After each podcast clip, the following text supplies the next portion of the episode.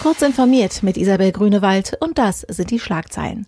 Grüne wollen deutschlandweit Funklöcher schließen. Ozeane werden immer wärmer. Cloud-Anbieter Itgard verliert Schlüssel und Netflix führt die Oscar-Nominierung an.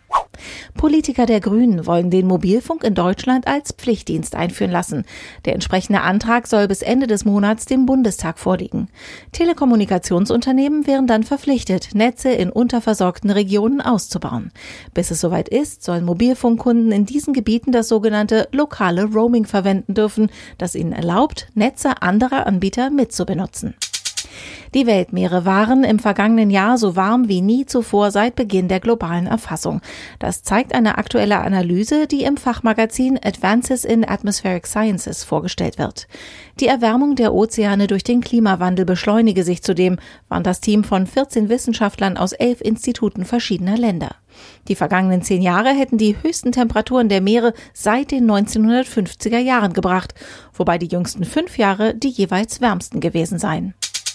Beim deutschen Cloud-Anbieter Itgard kam es bei einer Routineprüfung zu Problemen und es sind Schlüssel abhanden gekommen. Das hat zur Folge, dass Kunden auf bestimmte Dateien nicht mehr zugreifen können. Eigenen Angaben zufolge hat auch der Anbieter keine Möglichkeit, auf die Daten zuzugreifen. Eine Sprecherin bestätigte den Schlüsselverlust gegenüber Heise Security. Die Itgard Cloud richtet sich in erster Linie an Unternehmen und wirbt unter anderem mit sicherem und DSGVO-konformem Datenaustausch.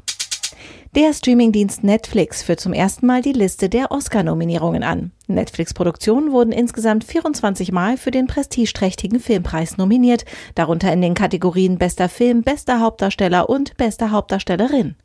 Der Special Effects trächtige Film The Irishman ist gleich zehnmal vertreten.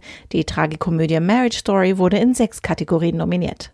Diese und weitere aktuelle Nachrichten finden Sie ausführlich auf heise.de.